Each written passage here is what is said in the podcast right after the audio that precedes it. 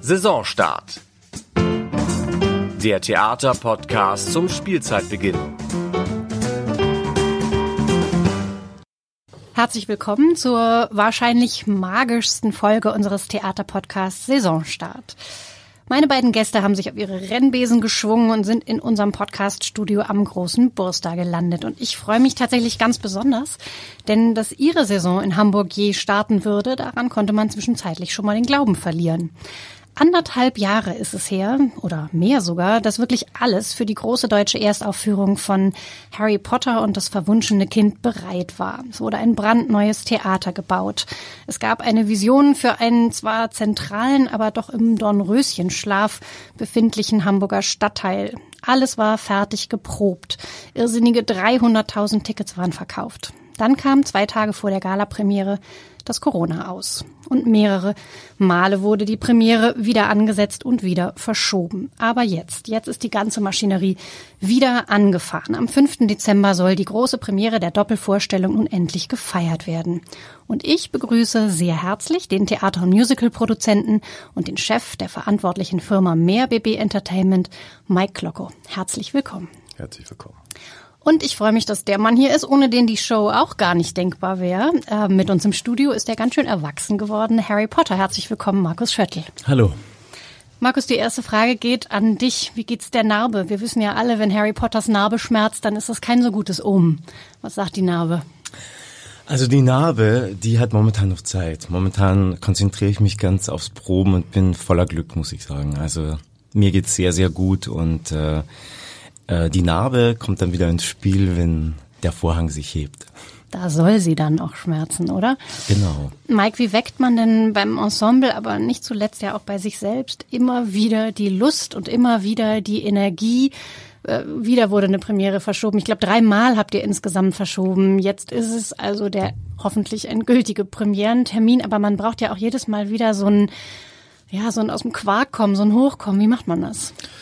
Also ich glaube, das fällt uns Theaterleuten relativ leicht. Wenn wir einmal mit, uns mit dem Stück beschäftigen, mit dem wir äh, prämieren wollen, dann ist man sehr schnell wieder drin in dem Rhythmus, in der Professionalität äh, und in dem Ziel, was man vor Augen hat. Schlimm war halt der Moment der Absage, weil das ist äh, so ein bisschen wie ein Marathon, den man läuft und 500 Meter vom Ziel sagt jemand, äh, nee, das hat jetzt nicht funktioniert, Sie müssen bitte nochmal zurück und laufen nochmal. Mhm. Äh, man denkt, man hat keine Kraft, man, man schafft das vielleicht nicht äh, oder es gibt Unwägbarkeiten, die man sieht und ich finde aber, dass wir das im Großen und Ganzen ganz gut hinbekommen haben und seit 4. Oktober proben wir wieder und es ist, das Herz schlägt wieder im Theater und das baut alles auf, was man braucht an Energie. Mhm. Also die Premiere steht kurz bevor, die End, ihr seid in den Endproben, oder? Das kann man so sagen. Richtig, ihr seid, genau. ihr macht Durchläufe schon, ihr seid im vollen Kostüm. Äh, die Marketingmaschinerie ist auch wieder voll angelaufen. Wie zuversichtlich seid ihr denn, dass es diesmal klappt? Also wenn ich das von meiner Perspektive aus sagen darf, ich bin sehr zuversichtlich. Ähm, wir haben sehr viel getan, um die Sicherheit der Mitarbeiter und Gäste zu gewährleisten. Ähm, nicht nur die Lüftungsanlagen, sondern auch die Abläufe, die Logistik. Äh, wir haben mehr Flächen geschaffen, so dass sich die Menschen innen als auch außen gut aufhalten, können. Wir haben eines der modernsten Theater, das darf man nicht vergessen. Wir haben äh, ja groß umgebaut, das Mehrtheater und ich bin sehr zuversichtlich. Im Moment sind wir ja in der 2G-Regelung hier in Hamburg. Äh, mal gucken, was der Senat entscheidet. Vielleicht gibt es eine 2G Plus äh, und im Zweifelsfall dann vielleicht auch irgendwann mit Maske. Aber die Ja, Premiere 2G Plus, nur um das mal einmal zu erklären, wäre dann geimpft, genesen plus tagesaktueller Test, plus, plus tagesaktueller Test und äh, wenn es dann noch eine Stufe weitergeht, wäre es mit Maske. die man Also, ja auch aufsetzen darf. die man Ja, sowieso unter aufsetzen 2G darf, kann ist man ja freiwillig, genau. vielen Menschen empfehlen, die gerade besonders beschützenswert sind. Und deswegen bin ich sehr, sehr sicher, dass wir die Premiere am 5. Dezember feiern werden. Und die Kartenverkäufe geben uns recht. Also wir verkaufen äh, sehr gut Karten. Wir sind jetzt schon über den 300.000. Ich darf noch nicht verraten, wie viel, aber wir sind gut über 300.000, was, glaube ich, ein Rekord ist für Deutschland. Wir hatten ja zur letzten Premiere 300.000 Tickets ungefähr verkauft, also genau genommen 305.000. Äh, über das Ziel werden wir wohl hinauskommen. Nicht schlecht. Du hast im Mai in einem Interview gesagt, ähm, ich zitiere dich mal, ich war noch nie so guter Dinge wie im Moment, weil ich glaube, dass dieser Impfstoffstau sich bald auflösen wird. Dann können wir bis Ende August die Herdenimmunität erreichen. Ähm, das war sehr optimistisch, wie wir jetzt wissen. Ähm, so sieht's nicht gerade aus. Wie geht's dir denn mit der Situation? Bist du auch wütend oder ähm, ist das, was ist das so für ein Gefühl, dass es eben doch nicht so gekommen ist, wie wir ja alle gedacht haben? Da warst du ja nicht der Einzige. Naja, also wütend ist, glaube ich, der falsche Begriff. Äh, es ist ein gewisses äh, Unverständnis für die Dinge, wie sie sich entwickelt haben. Äh, da natürlich, ich habe immer gesagt, nur Impfen hilft. Ja, das ist am Ende so. Und wenn wir da nicht genug Leute zusammenkriegen, dann werden wir diese Herdenimmunität nicht erreichen und werden das noch länger mit uns herumtragen. Das Gute, wie auch das Schlechte an der Sache ist, es werden sich immer mehr Menschen infizieren und dadurch eben selber immunisiert sein und somit zur Impfquote hinzugezählt. Also irgendwann werden wir es erreichen. Das wird uns aber vom Theaterbetrieb jetzt nicht mehr davon abhalten, die Vorhänge wieder aufzumachen und Harry Potter und das verwunschene Kind am 5. Dezember zu prämieren. Hm, wie ist es bei dir, Markus? Äh, Optimismus pur, kannst du das teilen oder bist du da auch? Also Alles andere wäre auch gar nicht möglich. Also ich glaube, äh, wir sind vor allem in der Pflicht, uns vorzubereiten jetzt. Wir haben auch großen Bock drauf. Und was die Politik dann entscheidet, wie sich das ganze Geschehen äh, dann äh, entwickeln wird, das hat man ja auch gesehen. Die Natur, wenn man das jetzt positiv formulieren möchte, ist einfach viel größer als alles, was wir planen können. Aber wir sind absolut bereit dafür und natürlich wünschen wir uns auch, dass wir jetzt endlich durchstarten können. Ich habe es eben schon gesagt, beim letzten Mal war es ja so ein richtiger Masterplan. Das ist ja nicht nur das Proben und dann gibt es eine Premiere, sondern ihr habt ja im Grunde punktgenau geplant. Ihr habt äh, eine Social-Media-Kampagne ins Rollen gebracht. Ihr habt Busse beklebt. Ganz Hamburg äh, war voll mit Harry Potter-Bussen. Ihr habt Journalisten zur Show und zu ersten Interviews nach London geflogen. Wir haben im Abendblatt auch große Interviews gehabt mit der Ideengeberin, mit der Theaterproduzentin Sonja Friedman, mit, mit dir, Markus, mit dem Harry Potter. Ähm, alles war bereit, die Tickets waren verkauft und dann ist der Stecker gezogen worden. Kann man das denn wieder reparieren? Ist das so wiederherzustellen? Na, wenn man was reparieren will, muss man davon ausgehen, dass was kaputt gegangen ist. Es ist ja nichts kaputt gegangen, sondern äh, der Harry Potter die Harry Potter Saga an sich ist ja ein Universum, das unendlich ist und äh, für alle Zeit wahrscheinlich äh, Bedeutung haben wird. Und das zerstört man nicht auch, auch nicht durch eine Corona-Krise. Natürlich ist so eine Einführungskampagne gestört, Momentum sozusagen. wäre das. Der Momentum ist verloren gegangen oder das Momentum ist verloren gegangen und es ist jetzt unsere Aufgabe und dazu zählt auch der Podcast hier, äh, äh, die möglichen Besucherinnen und Besucher davon zu überzeugen, dass das ein tolles Stück ist, weil es eben was ganz anderes ist als das, was man kennt in Hamburg. Es ist eben kein Musical, sondern ein äh, Theatererlebnis im wahrsten Sinne des Wortes. Ähm, ich sag so ein bisschen Cirque du Soleil meets Magic, ja. Also das ist so, was einen da erwartet. Und das Ganze in, in der typischen Theater-Storytelling-Form. Ja? Also es gibt ganz intime äh, Dialoge, zwischenmenschliche Beziehungen, gerade zwischen Harry Potter und seinem Sohn aber auch äh, genau, wo du jetzt schon, du bist schon einen Schritt weiter sozusagen. Harry Potter und sein Sohn ist natürlich das Stichwort. Ähm, du hast schon gesagt, es ist kein Musical. Äh, viele Leute glauben das ja tatsächlich noch immer, wenn man sagt, man geht zu Harry Potter, man hat Karten, man geht zur Premiere, dann kriegt man, ah, Musical, ja, nee, Musical ist nichts für mich. Aber es ist ja nicht Musical. Es ist aber auch nicht, was man vielleicht danach denken könnte, so wie das bei den Verfilmungen ja auch war. Es ist auch nicht die Dramatisierung der vorhandenen Romane, sondern es ist ein Originalstoff. Ja, es ist eine extra geschriebene weitere Geschichte der Entwicklung von Harry Potter, Hermine äh, und allen Charakteren, die man kennt. John, äh, Tiffany, der Regisseur, hat das, finde ich, ganz äh, gut auf den Punkt ge äh, gebracht, dass er gesagt hat, wir gucken in die Zukunft, ja. Mhm. Und äh, wenn wir uns mit dem damit beschäftigen, wie wir aufgewachsen sind mit den drei Charakteren in den Filmen, in den Büchern, dann erzählen wir eben eine neue Episode, eine sehr zeitnahe Episode, die gegenwartsrelevant äh, ist es wird von Konflikten berichtet zwischen Generationen, die wir jeden Tag selber erleben als Vater, Mutter äh, oder als Kind. Und äh, das wird sehr gut aufgearbeitet und eben in einer Qualität und einer Ausdrucksform, wie man sie so auf einer deutschen Bühne noch nicht gesehen hat. Ohne da jetzt äh, zu sehr äh, in Eigenlob zu schwelgen, aber das ist schon großes Meisterwerk. Das ist mhm. wirklich theatralisches Meisterwerk. Und die Schauspielerinnen und Schauspieler sind wirklich gefordert. Ja, das ist nicht äh, irgendwie lernen wir ein kleines Textbuch und dann ist das schon getan, sondern man braucht alle Fähigkeiten vom äh, Tauchen, vom Tanzen, vom Fliegen, vom äh, äh, emotionalen äh, Offenlegung seiner intimsten Gefühle.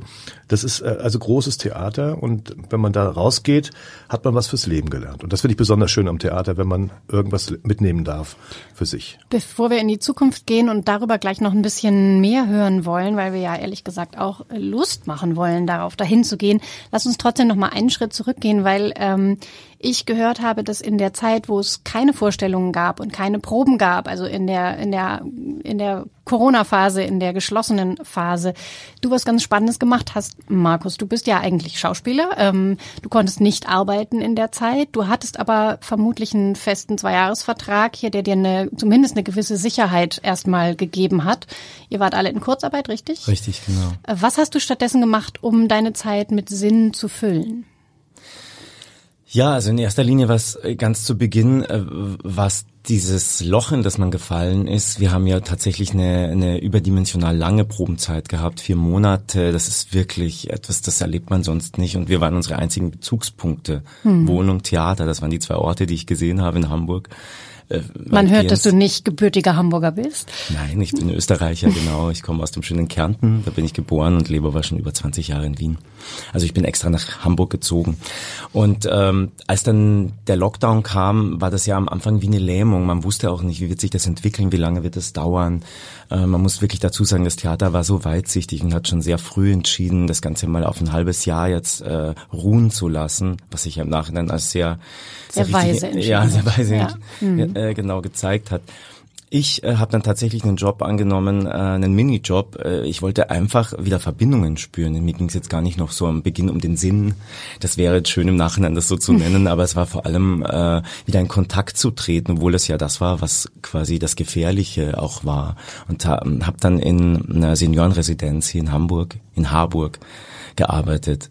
Und es war eigentlich meine Rettung, muss ich sagen, in dem Moment. Der Kontakt mit den älteren Menschen war so heilsam und schön. Da sind tatsächlich Freundschaften entstanden, die noch aufrecht sind. Also wir schreiben uns Briefe und wenn ich dann wieder etwas mehr Zeit habe, möchte ich natürlich auch in Harburg vorbeischauen. Mhm. Hattest du zwischendurch mal Zweifel zurückzukehren, also äh, wieder auf die Bühne zu gehen oder gab es da so einen Moment? Du hast das mit einer Kollegin gemeinsam gemacht, richtig? Äh, genau, Sarah Schütz äh, war schon äh, davor dort. Ähm, die hat tatsächlich auch eine Pflegeposition gehabt, was man echt, äh, wo man nur sich verbeugen kann, groß davor. Sie hat ja keine Ausbildung in, in diesem Sinne gehabt und hat dann tatsächlich eine Schulung bekommen und hat dann dort ganz normal als Pflegerin gearbeitet. Ich war in der Rezeption, ich war so die Schnittstelle. Ich habe so alles ein bisschen mitbekommen. Angehörige, unsere äh, Bewohner und auch das Personal. Das war auch irrsinnig spannend. Ähm, ich bin dann äh, ein halbes Jahr später habe ich die Wohnung hier in Hamburg aufgegeben und bin nach Wien weiter. Und dort hatte ich das Glück, dann nochmal künstlerisch zu arbeiten. Und als dann der zweite Lockdown kam, war tatsächlich auch mein Gedanke, wird das überhaupt wieder was? Es war wie, ich war wieder kurz vor der Premiere und ähm, die hat dann nicht stattgefunden. Und dann habe ich gedacht, ich, ich muss mich ganz woanders hin verlagern. Und dann bin ich im Sozialmarkt gelandet und habe ich fürs Wiener Hilfswerk gearbeitet, fürs Rote Kreuz. Und habe mhm. auch gemerkt, dass ich auch andere Dinge zu geben habe. Aber das Theater bleibt natürlich der Sehnsuchtsort und auch der Ort, wo mein Herz am höchsten schlägt. Mike, hattet ihr mit allen äh, Ensemblemitgliedern immer Kontakt die ganze Zeit über? Ich habe gehört, äh, euer Abendspielleiter hat in einer Igel-Auffangstation gearbeitet. Äh, Markus, im Altersheim, wie wir gehört haben, einen, der den äh, Sohn spielt, deinen Sohn spielt, den Albus Potter, hat in der Corona-Teststation statt Zauberstäben Teststäbchen geschwungen. Es gab äh, Kollegen, die ein Studium begonnen haben. Wusstet ihr das alles die ganze Zeit über? War da immer ein Kontakt da? Weil was ich tatsächlich enorm finde, ist, ihr habt die komplette Cast, bis auf eine einzige Rolle, glaube ich, tatsächlich wieder versammelt. Das ist ja nicht selbstverständlich nach so einer langen Zeit. Ja, ich glaube, es war einer der, der wichtigsten Punkte, die wir relativ früh entschieden haben, dass wir in engen Kontakt bleiben müssen. Wir müssen kommunizieren, weil durch Homeoffice und Kurzarbeit sind die Menschen doch in unserem Unternehmen alle in der Welt verstreut gewesen, haben sich teilweise neue Aufgaben gesucht. Und wir haben dann äh, Formate kreiert, ähm, äh, der Kommunikationsform. Es gab, ich glaube, alle zwei Wochen oder jede Woche zu Anfang sogar eine, eine Wochenmail, eine sogenannte, wo wir alle Themen zusammengefasst haben, haben einen großen privaten Verteiler sozusagen eröffnet, neben den geschäftlichen Verteiler, die wir hatten, damit wir jeden erreichen. Und wir haben einmal im Monat ein Online-MBU-Meeting gemacht. MBU ist Monthly Business Update Meeting, wo die Geschäftsführung, Ralf Kockemüller, mein Co-Geschäftsführer und ich, äh, Rede und Antwort gestanden äh, haben auf die Fragen. Es gab ja wahnsinnig viele Fragen und wahnsinnig viel Unwissenheit.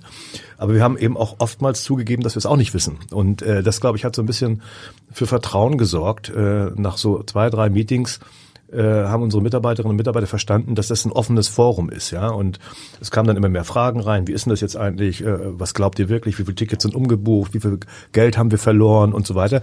Weil es geht ja mit äh, Existenzängsten einher, wenn man plötzlich nicht mehr seinen Beruf ausführen äh, darf.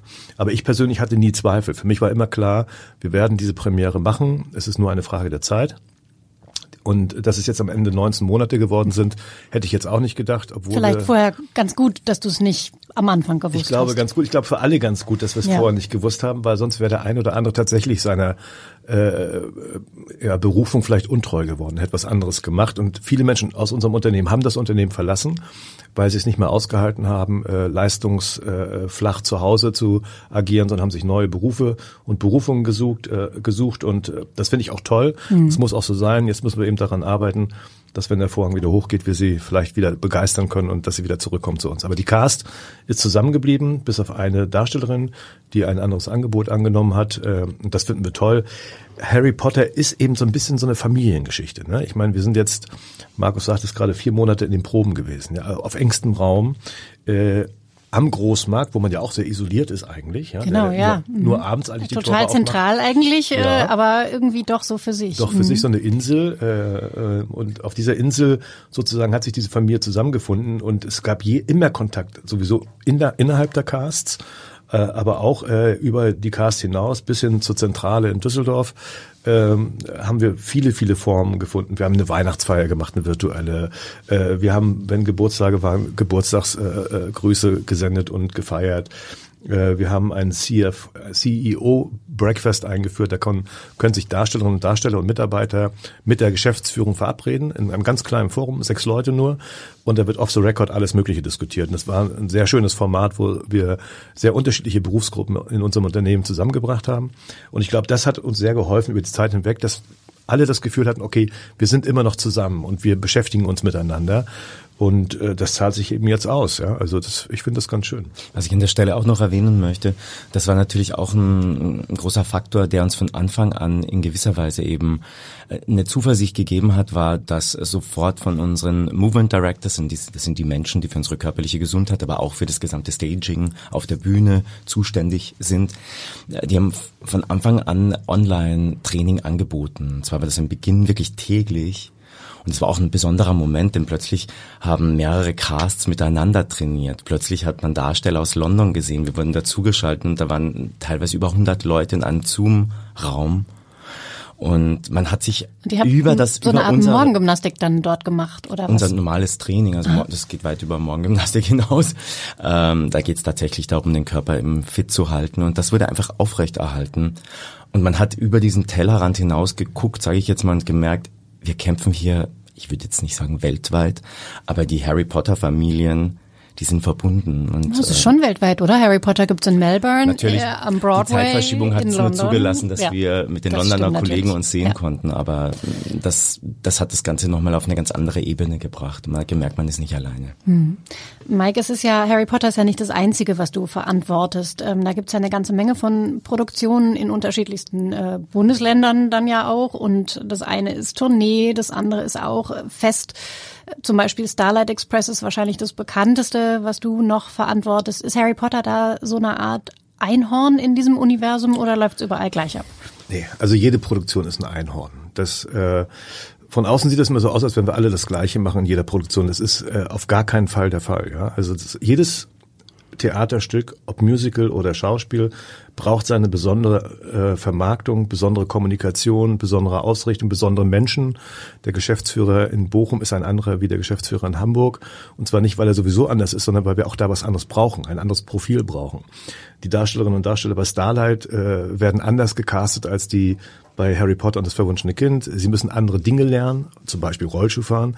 Dafür muss man beim Starlight nicht tauchen lernen oder fliegen, ja, das, oder zaubern. Das muss man da nicht lernen. Sondern es ist schon anders. Was sie alle bei alle äh, sozusagen vereint, ist die, die, äh, der Zuspruch des Publikums. Ja, wir haben eine wahnsinnig äh, gute Produktionsphase mit Starlight wieder gestartet. Am, seit 4. Oktober spielen wir dort bereits wieder in Bochum. Und wir sind ausverkauft in den Kategorien, in denen wir das dürfen. Also bis zu 1200 Unter Menschen dürfen Corona-Bedingungen kommen. ausverkauft. Genau. Mhm. Und das ist auch ausverkauft und äh, die Leute wollen das sehen. Ja, es gibt also kein Nach keine Nachfragezurückhaltung oder dergleichen, sondern die kommen und finden das toll, dass sie wieder ins Theater dürfen. Und das Besondere bei Harry Potter, und das macht es dann vielleicht doch ein bisschen zu einem besonderen Einhorn, ist eben, dass es die erste kommerzielle nicht-Musical-Produktion in Deutschland ist dieser Größenordnung. Es gibt natürlich ganz- ganz viele schon kommerzielle, aber nicht in dieser Größenordnung. Ich meine, wir haben jetzt an dem Standort in Hamburg äh, mehr als 60 Millionen Euro investiert, davon verfallen ungefähr 47 Millionen auf Harry Potter. Das ist schon mal eine Ansage und äh, das für ein Schauspielstück ist schon sehr besonders. Dann noch über 300.000 Karten zu verkaufen für ein Schauspielstück ist auch sehr besonders. Und unsere Cast ist sehr besonders. Und, äh, Haben die Intendanten von den großen Theatern mal angerufen und gefragt, sich so ein Rat geholt, wie man 300.000 Tickets denn so los wird? Naja, es gibt schon immer Kontakt, es gab schon immer Kontakt zwischen den kommerziellen und den nicht kommerziellen Theater. Also zumindest bei mir. Ich bin seit 33 Jahren in diesem Metier tätig und habe am Staatstheater gearbeitet, im, äh, im Musical-Bereich gearbeitet, jetzt wieder im kommerziellen Schauspielbereich. Holiday on Ice gemacht, Blumen Group, äh, Konzerte, also ich habe alles eigentlich gemacht, was man da machen kann. Und natürlich hat man dann auch Verbindungen und Kontakte zu Theatern und Intendanten. Und da kommt schon mal die ein oder andere Frage. Ja? Aber es steht natürlich über allem der Harry Potter äh, Kanon und die Saga. Ja, ich meine, das ist so äh, ein Schwergewicht. Das kann man sich kaum vorstellen. Ich habe äh, ich stimmt, es, stimmt es, dass die Marke mehr wert ist als äh, die Star Wars Marke weltweit? Geht, da geht man von aus. Es ist ja eine rein theoretische äh, Hochrechnung. Aber eine Besonderheit: Ich war am Samstag Golf spielen äh, bei uns zu Hause und sitze dann äh, beim Grünkohl sozusagen zusammen mit meinem Flight. Das sind die Leute, mit denen man zusammen spielt. Und wir erzählen so und dann erzählte plötzlich die eine Frau, ja, äh, sie hätte Harry Potter ja schon gesehen. Sie wusste nicht, wer ich bin. Ne? Sie hätte Harry Potter ja schon gesehen und sie könnte es nur jedem empfehlen, das jetzt mal zu machen. Und da war ich natürlich ganz neugierig. Hab wann haben Sie es denn gesehen? Ja, äh, kurz bevor es zugemacht wurde, irgendwie am... Ach, hier in Hamburg hat sie es tatsächlich am, gesehen. Am, am mhm. 10. März oder so. Ich sage, ja, und wie war das? Ja, ich bin ja absoluter Harry Potter-Fan und ich war total skeptisch, ja. Aber das hat mich umgehauen. Das habe ich ja noch nie gesehen. Und ich habe alles gesehen. Und da habe ich gewusst, ja, du bist genau richtig angekommen. Dann erzählte sie, sie hörte gar nicht mehr auf, dass sie eben seit 20 Jahren das kennt und mit allem aufgewachsen ist und das in- und auswendig kennt. Und sie fand es eben so faszinierend, dass wir mit Theatermitteln erreicht haben, was sie sich in ihren Träumen vorgestellt hat. Und ein größeres Kompliment kann man nicht von einem Harry Potter-Fan bekommen. Und es ist ja auch tatsächlich sowas wie nach Hause kommen. Man musste sich von Hogwarts verabschieden, als man die sieben Bände durchgelesen hatte, dann war es eben vorbei. Dann konnte man sich die Filme anschauen und zurückkehren in die gleichen Geschichten, aber es geht ja, es ging ja nicht weiter. Man, die Saga ist nicht, ist nicht fortgesetzt worden. Bis jetzt oder bis äh, eben die Premiere in London gewesen ist, dort war ja die Weltpremiere.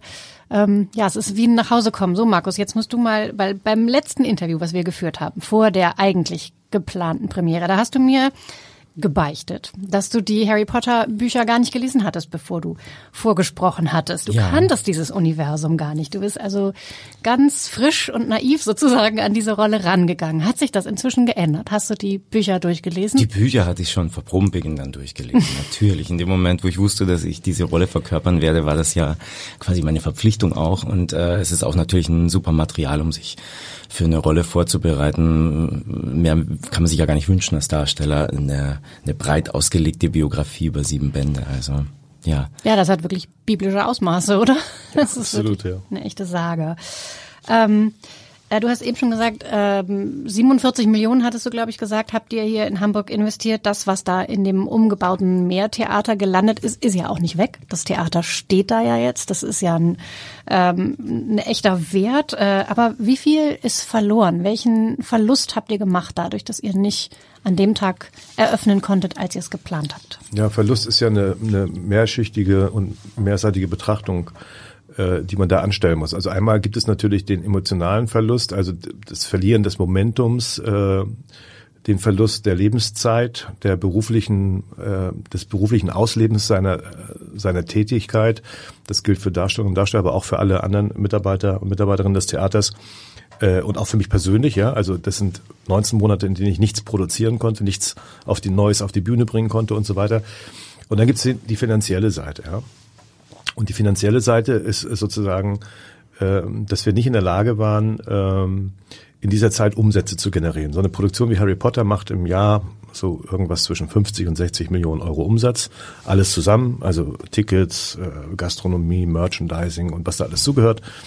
Äh, und das tut natürlich, wenn man das 19 Monate nicht machen durfte, schon weh und haut in die Bilanz. Nun haben wir das Glück, dass wir vorher sehr gut gewirtschaftet haben und wir haben das Glück, dass wir äh, sehr gute und committete Eigentümer haben, die also da niemals haben Zweifel aufkommen lassen, dass sie diese Zeit überbrücken werden. Und natürlich haben wir die staatlichen Mittel genutzt, die es gibt, wie Kurzarbeit, der Markus sagte es schon, aber auch äh, Investitionszuschüsse, die es gab. Wir haben von der DTHG, das ist die Deut Deutsche Theatertechnische Gesellschaft, einen Zuschuss bekommen, die Lüftungsanlage nochmal umzubauen. Also ist jetzt wie auf dem Raumschiff bei uns. Also ja, müssen wir nur aufpassen, dass die Perücken nicht wegfliegen. Ähm, also es ist schon alles auf, auf höchstem Niveau gemacht worden.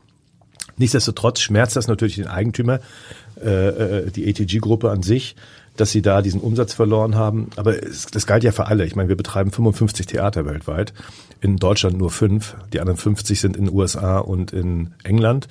Äh, und wir hatten überall das Problem. Und im Nachhinein muss man sagen, haben wir aus der Perspektive der ATG-Gruppe sicherlich in Deutschland äh, die beste Möglichkeit gehabt, durch diese Pandemie durchzukommen. Durch die Hamburger Aktivitäten, aber auch durch die Bundesaktivitäten, aber auch durch die sozialen Netzwerke, die es äh, eben gibt, im wahrsten Sinne sozialen Netzwerke wie Kurzarbeit und ähnliches äh, ist doch ein, ein großer Schaden von vielen ferngehalten worden, auch wenn es noch viele Solo-Selbstständige getroffen hat, an die man nicht gedacht hat und wo ich hoffe, dass die neue Bundesregierung in der Lage ist, da nachzubessern, dass in einem hoffentlich nicht allzu nahe Zukunft liegenden Fall wie diesen äh, äh, da auch bessere Auffangmöglichkeiten für diese Beruf, Berufsbilder sind, äh, als sie in der Vergangenheit waren. Mhm. Du hast eben schon gesagt, die Produktion ist eine britische. Ähm, sie läuft in London, sie läuft in Melbourne und am Broadway. Und in San Francisco. Und in San Francisco auch das neu, oder? Noch San nicht Francisco so lange. ist neu. Toronto kommt jetzt im Frühjahr, im Sommer kommt dann äh, Tokio noch hinzu. Und in welcher Sprache wird in Tokio gespielt? Japanisch. Das heißt aber in Hamburg ist es die erste, nach wie vor die erste nicht englischsprachige Premiere. Also ein, ein Superlativ haben wir hier noch, den wir einsammeln können, ja. bevor es ja. dann auch in Japan losgeht. Ähm, stand es inzwischen zeitlich mal auf der Kippe, dass es überhaupt stattfindet? Also gab es den Moment? Nein, nicht, nicht einmal. Also das, äh, man hat vielleicht den Eindruck so im Nachhinein oder auch zu der Zeit, als es passierte, als wir die Premiere abgesagt haben, dass wir nicht genau wissen, was wir da tun. Wir haben ganz genau gewusst, was wir, was wir tun. Das war 14 Tage vorher vorbereitet. Es lag alles an Presseinformationen, Kundeninformationen, lag alles bereit. Und äh, es gab jeden Tag äh, Konferenzcalls mit Amerika und England, äh, wo wir uns ausgetauscht haben, wo ich die Situation geschildert habe und dann meinen Plan vorgelegt habe, eben die Premiere um sechs Monate zu verschieben. Das hat dann nochmal zwei Tage gedauert, bis alle zugestimmt haben, weil alle sagten, ja, das ist doch viel zu lang und lass uns doch einen Monat, dann gucken wir. Ich habe gesagt, das ist kein Monatsproblem, das wird ein etwas längerfristiges Problem. Und wenn wir Glück haben, können wir es nach dem Sommer machen und wenn nicht, müssen wir nochmal verschieben. Und dann äh, ist das bekannt gegeben worden. Am 13. morgens um 10 hatten wir die letzte Konferenz und um, ich glaube, um 13 Uhr haben wir dann die Nachrichten rausgeschickt, unsere Kunden zeitgleich informiert was kein anderer geschafft hat. Also wir haben die Absage hingekriegt, wir haben die Verschiebung äh, kommuniziert und wir haben die Kunden informiert, sodass die Kunden dann in überschaubaren Zeiträumen ihre Tickets haben umbuchen können oder eben auch ihr Geld zurückbekommen äh, können. Und wir haben nicht mal fünf Prozent unserer Besucher Das wollte ich gerade äh, fragen. Wer wollte, wer wollte allen, zurück? Ja. Von allen verkauften Tickets. Und das, das heißt, 95 Prozent aller, die ja. damals, also von den 300.000, die gekauft hatten, sind noch nicht immer ihr Geld dabei, zurück, sozusagen. sind immer noch dabei, hm. haben nicht alle unbedingt ihren Gutschein schon umgetauscht in Tickets, aber haben diesen Gutschein noch und wollen ihn umtauschen. Und das ist, wenn wir jetzt zum Beispiel mit Starlight vergleichen, bei Starlight haben wir eine äh, Abbruchquote von sieben Prozent und Harry Potter ist bei 3,6 oder so. Also es ist wirklich hm. verschwindend gering. Es gibt zwei Vorstellungen, das müssen wir ja auch nochmal erzählen. Ähm, es ist nicht ein normales Theaterstück, wo man einmal hingeht, sondern man braucht auch zwei Eintrittskarten. Warum eigentlich? Naja, das ist eben äh, schon eine große Geschichte, die wir erzählen. Und die äh, äh, das Kreativteam hat da einen sehr guten Job gemacht und am Ende kann man sich halt nicht mehr entscheiden, was man rausnimmt, sondern will man alles erzählen. Das ist ein bisschen wie bei, bei Frank Kastorf war ich neulich, der hat auch fünf Stunden gebraucht, um seine Geschichte zu erzählen, aber ich habe nur ein Ticket gebraucht. Ja, bei uns braucht man zwei Tickets, was hat auch logistische Gründe. Ich kann ja teilweise die beiden Stücke an einem Tag sehen oder ich kann sie auch an zwei verschiedenen Tagen sehen. Ähm, und das haben wir einfach so übernommen aus London, wo das ja etabliert war. Ähm, ich kann nur sagen, die Leute, die das Glück hatten, in den ersten zwölf Voraufführungen äh, die Show gesehen zu haben, die haben gesagt, also sie würden nie wieder den Fehler machen, das an zwei aufeinanderfolgenden Tagen zu machen, was hält man nicht aus, wenn man sozusagen am Ende des ersten Aktes ist und dann sagt, oh, oh, jetzt kommen wir morgen erst wieder rein, dann ist man so aufgeregt, dass man eigentlich nicht schlafen kann. Ähm, so, von daher meine Empfehlung, gehen Sie an einem Tag, das äh, mag sich anstrengend anhören, aber die Zeit vergeht wie im Fluge. Sie werden das genießen, Sie werden es nie wieder vergessen. Das ist ein Erlebnis, das Sie Ihr ganzes Leben lang nicht mehr vergessen werden. Es ist so besonders und so außergewöhnlich, dass es sich in jedem Fall lohnt, die sechs Stunden bei uns zu verbringen. Wie viel äh, reine Vorstellungszeit ist es, Markus? Wie lange seid ihr auf der Bühne? Fünf Stunden. Fünf Stunden Tatsächlich. Spielzeit tatsächlich. Ja. Mhm. Ja. Das heißt, das ist auch ein ganz schöner, du bist ja wahrscheinlich in der Rolle des Harry Potter relativ oft dran oder ähm, Ja, das ist wunderbar. Deswegen ergreift man diesen Beruf. Man möchte auf der Bühne stehen, nicht in der Garderobe sitzen. Genau, ich, ich bin gut dran. Ähm, tatsächlich ist es aber trotzdem ein Ensemblestück. Also wir teilen uns das alles wirklich sehr gut. Die zwei Hauptrollen sind ja tatsächlich auch die Söhne. Äh, und wir begleiten das als Erwachsene. was darfst du denn erzählen? Was ist das für ein Typ, der Harry Potter 19 Jahre später als erwachsener Mann? Ähm, er ist, äh, wenn man es beruflich anguckt, sehr erfolgreich, am besten Wege nach ganz oben. Ähm, nach diesen ja, Zaubererkriegen hat man es geschafft, einfach wieder eine Gesellschaft aufzubauen, die tatsächlich äh, äh, im Frieden leben kann. Und äh, was das Privatleben angeht, dann ist es so wie bei jedem, glaube ich, von uns. Wir wachsen, wir lernen, äh, die Narben äh, verheilen, aber sie schmerzen manchmal noch. Und äh, diesen Dingen, denen man sich dann stellt, äh, das können, äh, das kann eine Katharsis erzeugen oder auch ein, großen, ein großer Druck sein. Und wenn Kinder ins Spiel kommen, glaube ich, dann blickt man überhaupt in den ganz besonderen Spiegel der Vergangenheit. Und ähm, genau, das behandelt das Stück auf eine sehr kunstvolle Weise. Ist es genau die gleiche Inszenierung wie in London und in Melbourne? Muss man sich exakt an Vorgaben halten oder gibt's Freiheiten? Ist es hier ein Tick anders? Kann man kreativ sein in den Proben? Ich denke, dass jede Aufführung ganz was Besonderes an sich hat. Das ist ja nicht nur, das hängt ja nicht nur an dem, was auf der Bühne passiert, sondern dass wir tatsächlich, und das ist das Besondere an einem Live-Theatererlebnis, dass auch das Publikum eine Energie reingibt. Das heißt, jeder Abend ist, ist einzigartig. Aber wenn Sie jetzt, oder wenn, ja, wenn Sie jetzt meinen, ob wir äh, punktuell äh, Wege abgehen mussten oder auf Positionen stehen, ähm, das ist einerseits so natürlich notwendig, weil wir äh, preisgekrönte Illusionen zeigen auf der Bühne. Das wäre sehr gefährlich, nicht am richtigen Ort zu stehen zur richtigen Zeit. Andererseits, äh, soweit ich äh, das dem ganzen Glauben schenken möchte, auch äh, haben unsere äh, Resident Directors uns auch gesagt, dass es Momente gibt, die ganz besonders sind hier. Das liegt ja auch schon allein an der deutschen Sprache, die auch wiederum anders ist, die ein anderes Kontinuum hat. Und ähm, ich denke, äh, ja, wir sind einzigartig, behaupte ich jetzt mal. Ähm, in London wird dem Publikum sehr deutlich ans Herz gelegt und es gibt auch so kleine Buttons, die man mitbekommt und Postkarten, glaube ich, auch, die da ausliegen. Äh, Keep the secret. Äh, gibt auch einen Hashtag dazu. Bloß nicht das Geheimnis verraten, bloß nicht spoilern. Hier habe ich das noch nicht so gesehen. Ist das nur, kommt das noch mit der Premiere oder seid, ist es in Deutschland einfach etwas dezenter? Entschuldigung, ich glaube, dass äh, das deutsche Publikum ein sehr erfahrenes Theaterpublikum ist und man erzählt nicht die Pointe. Das äh, habe ich noch nie gehört, äh, wenn ich irgendwo war, dass jemand sozusagen das Geheimnis eines Stücks verrät, weil es wäre ja schade für die, die es noch sehen wollen. Aber ich finde, dass Harry Potter auch so was Prophetisches hat. Wir haben gerade gesagt, 19 Jahre später jetzt 19 Monate später die Premiere, ja, das ist irgendwie passt zusammen. Und das Dunkle kommt oft Ja, unerwartet, äh, ist ein, eine Textzeile aus dem, aus dem Stück. Äh, und Corona war das Dunkle, was oft unerwartet kommt. Aber zurück zur Frage, Keep the Secret ist für mich äh, äh, zu Anfang wichtig gewesen, glaube ich, weil die Erwartungshaltung, die man hatte aus der Bücherwelt und der Filmwelt und nun dieses Theaterstücks war doch sehr, sehr hoch und ähm, natürlich waren alle Fans neugierig, wie ist denn das genau und wie löst sich das auf und äh, deswegen haben wir gesagt, ja, wenn ihr das jetzt alle rum erzählt, dann ist ja diese Journey, also diese Reise, die man macht als Fan über diese 19 Jahre hin in die nächste Generation irgendwie kaputt und daher ist das entstanden. Mittlerweile gibt es so viele Produktionen da draußen von, von Harry Potter, dass wir das gar nicht äh, bewerkstelligen können, dass wir alles unter dem Teppich halten. Äh, natürlich sind unsere Darstellerinnen und Darsteller verpflichtet, die Geheimnisse sozusagen für sich zu behalten und nicht alles Ja, aufzulösen. gibt's im Vertrag so eine Geheimnisklausel, die ihr unterzeichnen musstet?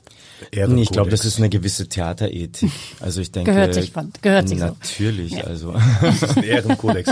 Das macht man einfach nicht. Ja? Und äh, wie Markus das schon so schön sagte, preisgekrönte Illusion, äh, das ist auch, hat auch eine gewisse Gefährlichkeit. Ja, deswegen äh, würde ich ihm recht geben. Also gewisse Dinge muss man einfach exakt planen. Aber jede Darstellung, jeder Darsteller bringt ja erstmal das eigene mit an Material. Mensch, äh, Charakter, Lebenserfahrung und das fließt in die Rolle ein. Und deswegen ist unsere Hermine anders als die Hermine in London und unser Harry Potter ist anders als der Harry Potter in Melbourne und so weiter. Also äh, ich kann das nur bestätigen. Ich habe alle Shows gesehen äh, von Harry Potter und jede Show ist anders und hat andere Schwerpunkte. Und ich finde zum Beispiel unseren Snape den besten Snape der, auf der Welt. Ja, es gibt keinen, der das so gut spielen kann. Ja, dafür gibt es vielleicht eine andere Rolle, die in London besser gespielt wird. Äh, nicht Aber weil, nicht der Harry Potter. Nicht der, ach, sowieso nicht. nicht, nicht der Harry Potter. Ja, auf gar keinen Fall. Das traut er sich jetzt auch nicht zu sagen. Ja. Die, die Eigenheit der der Schauspielerinnen und Schauspieler ist eben das Besondere. Ja, das gilt ja auch. Äh, äh, ich sag mal, in, in der Interpretation eines Stückes, wenn ich ein Buch lese, habe ich ja viel mehr Freiraum, selbst zu interpretieren, wie ich diese Figur sehe, wie ich sie anlege, äh, was ich mag an ihr, was ich nicht mag. Wenn ich einen Film sehe, ist das schon sehr gut, sehr klar vorgegeben. Ah, die sieht so aus oder der sieht so aus, der macht das, das ist seine Attitude. Und diese Vielschichtigkeit äh, aus den Büchern haben wir eben versucht zu transportieren in das Theaterstück. Und das ist, denke ich, sehr gut gelungen. Deswegen ist jedes Theaterstück von Harry Potter und das Verwunschene Kind auf der Welt anders als das, was man möglicherweise woanders schon gesehen hat. Wie sehr ist denn J.K. Rowling eingebunden in diese Produktion? Ist die mal bei den Proben gewesen? Kommt sie zur Premiere?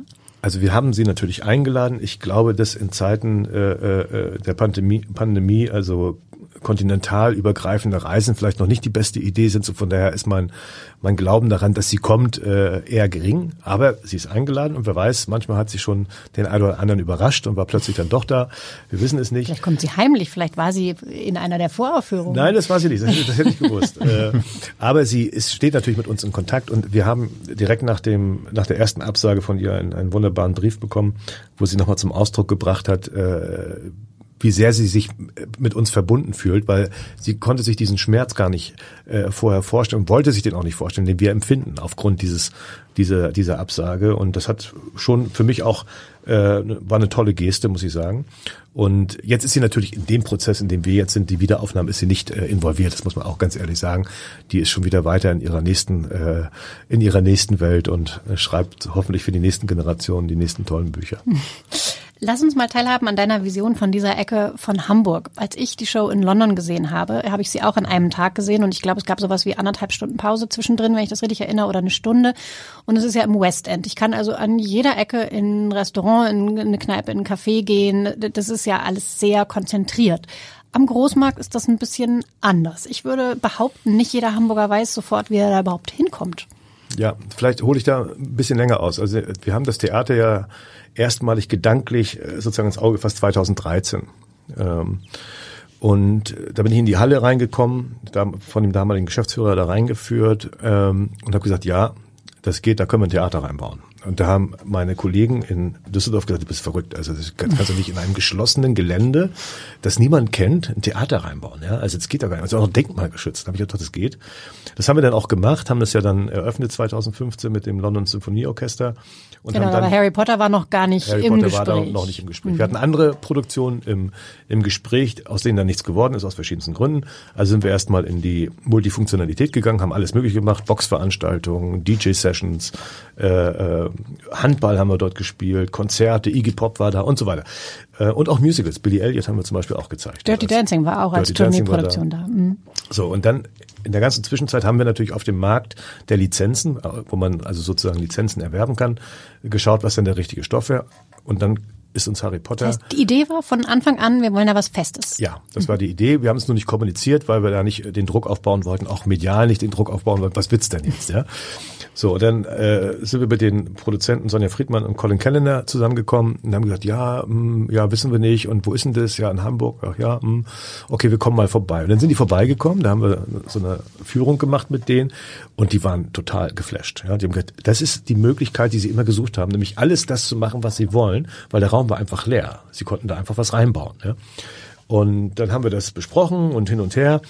Und dann waren sie eigentlich nicht mehr äh, sozusagen, waren wir nicht mehr der Favorit, sondern die Kollegen und Kolleginnen von der Stage Entertainment waren plötzlich der Favorit.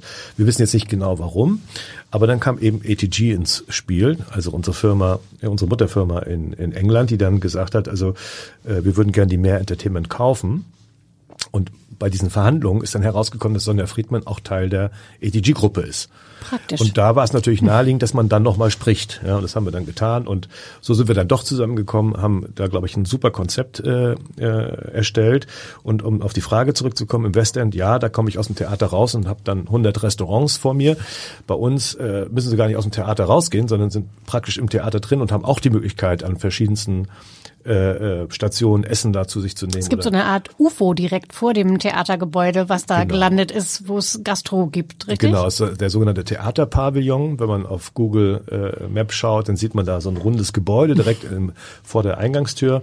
Und da gibt es alles Mögliche von vegetarischer bis äh, äh, Hamburger und Salate und was weiß ich, was man alles möchte. Und, und das darf man nicht vergessen, und die meisten Hamburger wissen das nicht, bis zum Hauptbahnhof sind das zwölf Minuten zu Fuß. Also sie brauchen kein Taxi, sie brauchen kein Fahrer, sie können einfach zwölf Minuten gehen oder sie gehen 15 Minuten und sitzen in der Hafen City, wo es auch viele Restaurants gibt. Äh, wenn ich in äh, London laufen muss, kann es auch schon mal 15 Minuten dauern, bis ich ein gutes Restaurant gefunden habe. Und von daher ist es nicht weiter entfernt. Es fühlt sich nur weiter an. Und als wir zwei- 2013 das gesehen haben, das Theater, oder uns vorstellen konnten, da hat der Oberbaudirektor, der damalige, äh, gesagt, also äh, das wäre natürlich toll, wenn das ein Startschuss wäre, die City Süd da sozusagen zu erwecken, ja, und an die mit der Hafen City sozusagen diesen Schulterschluss zu suchen. Wenn man heute bei uns aus dem Theater rausschaut, sieht man die gesamte Hafen City bebaut äh, auf der linken Seite, wo früher einfach nur äh, Wasser und und brachliegendes Land des Hafens zu sehen war. Und man merkt, diese Verdichtung hat da stattgefunden. Der Großmarkt öffnet sich mehr und mehr. Wir haben unseren Beitrag geleistet und ich glaube, die Hamburger, Hamburger müssen jetzt dieses schöne Stück Hamburg noch in ihr Herz schließen. Und das scha- schaffen wir hoffentlich auch mit der, mit der Hamburger Premiere von Harry Potter. Mike Locko im Nebenberuf Stadtplaner hat kürzlich im Theater irgendjemand gesagt. Ähm, unter welchen Voraussetzungen die Premiere am Ende tatsächlich stattfinden wird, muss man sagen, können wir jetzt heute noch gar nicht so genau sagen. Das ist ja so eine dynamische Situation, dass wir es abwarten werden. Aber sie wird stattfinden. Wir glauben alle ganz fest daran. Wir hoffen das alle natürlich auch. Narbe noch in Ordnung? Narbe kribbelt jetzt nach dem Gespräch, aber nur aus Vorfreude. Also wir drücken alle verfügbaren Daumen. Harry Potter hat ja schon alles Mögliche überwunden. Riesenspinnen, bissige Drachen, äh, Todesesser, ganz zu schweigen von dem, dessen Namen man nicht erwähnen darf. Wir hoffen, dass Hogwarts nicht nur Voldemort besiegen kann, sondern auch den Corona-Fluch brechen kann. Toi, toi, toi dafür und für eine gelungene, ähm, hoffentlich magische Premiere. Danke, dass ihr da wart. Herzlichen Dank. Dankeschön.